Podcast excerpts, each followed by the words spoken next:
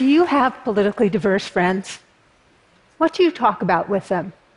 I'm a progressive. I live in a town full of progressives. And 15 years ago, I didn't have any conservative friends. Now I have a wonderful mix of friends, and they include John. I am not a progressive. I'm a Republican who grew up in a Republican family in the conservative South and even worked in Republican politics locally and the national level. But last 24 years, I've been in technology and living in a very progressive area. So I have a lot of progressive friends, including Joan. So I was born in Berkeley, California, a notoriously progressive college town. And I live there now.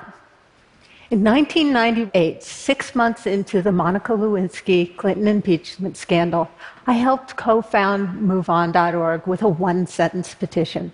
Congress must immediately censure the president and move on to pressing issues facing the nation. Now, that was actually a very unifying petition in many ways. You could love Clinton or hate Clinton and agree that the best thing for the country was to move on.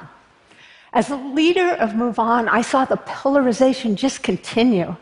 And I found myself wondering why I saw things so differently than many people in other parts of the country. So in 2005, when I had an opportunity to get together with grassroots leaders across the political divide, I grabbed it.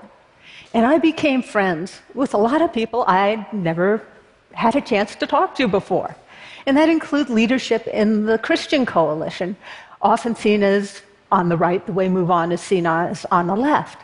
And this led to me showing up on Capitol Hill with one of the Christian coalition leaders, my friend, to lobby for net neutrality.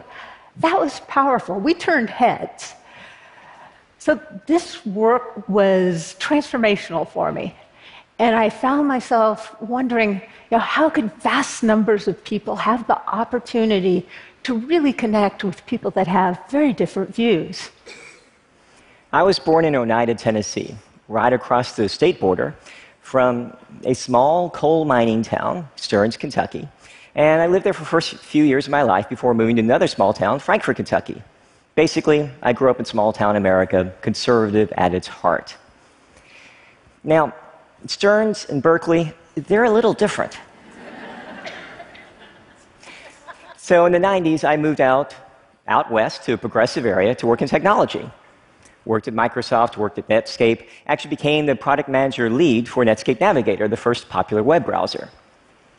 Now, in the early days of the internet, we were just moved and inspired by a vision. When we're connected to all these different people around the world, and all these different ideas, we'll be able to make great decisions and we'll be able to appreciate each other for the beautiful diversity that the whole world has to offer. Now, I also 20 years ago gave a speech saying it might not work out that way. That we might actually be trained to discriminate against each other in new ways. So, what happened? It's not like we just woke up one day and decided to hate each other more. Here's what happened there's just too much noise, too many people, too many ideas. So we use technology to filter it out a little bit. And what happens? It lets in ideas I already agree with. It lets in the popular ideas. It lets in people just like me who think just like me. That sounds kind of good, right? Well, not necessarily. Because two very scary things happen when we have such narrow worldviews. First, we become more extreme in our beliefs. Second, we become less tolerant of anybody who's different than we are. Does this sound familiar? Does this sound like modern America, the modern world? Well, the good news is that technology is changing, and it could change for the better. And that's, in fact, why I started allsides.com to create technologies and services to free us from these filter bubbles. The very first thing we did was create technology that identifies bias, so we could show different perspectives side by side to free us from the, filter bubbles of news media. And then I met Joan. So I met John outside of Washington, D.C., with a idealistic group of cross-partisans, bridge builders, and we wanted to reweave the fabric of our communities. We believe that our differences can be a strength, that our values can be complementary, and that we have to overcome the fight so that we can honor everyone's values and not lose any of our own. I went for this wonderful walk with John where I started learning about the work he was doing to pierce the filter bubble. It was powerful, it was brilliant. You know, living in separate narratives is not good. We can't even have a conversation or do collaborative problem solving when we don't share the same facts. So, one thing to take away from today is if Joan Blades asks you to go on a walk, go on that walk. It changed things. It really changed the way I was thinking about things. To free ourselves from the filter bubbles, we can't just think about information filter bubbles, but also relationship and social filter bubbles. You see, we human beings, we're not nearly as smart as we think we are. We're, we do not generally make decisions intellectually, we make them emotionally, intuitively, and then we use our big old brains to rationalize anything we want to rationalize. We're not really like Vulcans like Mr. Spock. We're more like bold cowboys like Captain Kirk or passionate idealists like Dr. McCoy. Okay, for those of y'all who prefer the new Star Trek crew, here you go. Don't forget the strong women. Come on, strong, strong women. women. All okay. Right. All right. John and I are both Star Trek fans. What's not to love about a future with that kind of optimism?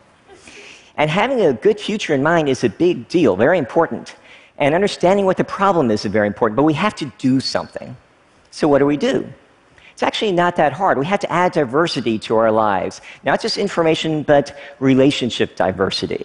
And by diversity, I mean big D diversity, not just racial and gender, which are very important, but also diversity of age, like young and old, rural and urban, liberal and conservative. In the US, Democrat and Republican. Now, one of the great examples of somebody freeing themselves from their filter bubbles and getting a more diverse life is, once again, next to me, Joan. So, the question is who among you has had relationships lost or harmed due to differences in politics, religion, or whatever? Raise your hands. Yeah. This year, I have talked to so many people that have experienced that kind of loss. People's tear, I have seen tears well up in people's eyes as they talk about family members from whom they're estranged. Living room conversations were designed to begin to heal political and personal differences. They're simple conversations where two friends with different viewpoints each invite two friends for a structured conversation where everyone's agreed to some simple ground rules curiosity, listening, respect, taking turns, everything we learned in kindergarten, right? Really easy. So that by the time you're talking about the topic you've agreed to talk about, you actually have a sense of, you know, I kind of like this person. And you listen to each other differently. That's kind of a human condition. We listen differently to people we care about. And then there's reflection and possibly next steps. This is a deep listening practice, it's never a debate. And that's incredibly powerful. These conversations in our own living rooms with people who have different viewpoints are an incredible adventure we rediscover that we can respect and even love people that are different from us. And it's powerful. So, what are you curious about? What's the conversation you yearn to have? Let's do this together. Together? Yes. Thank you.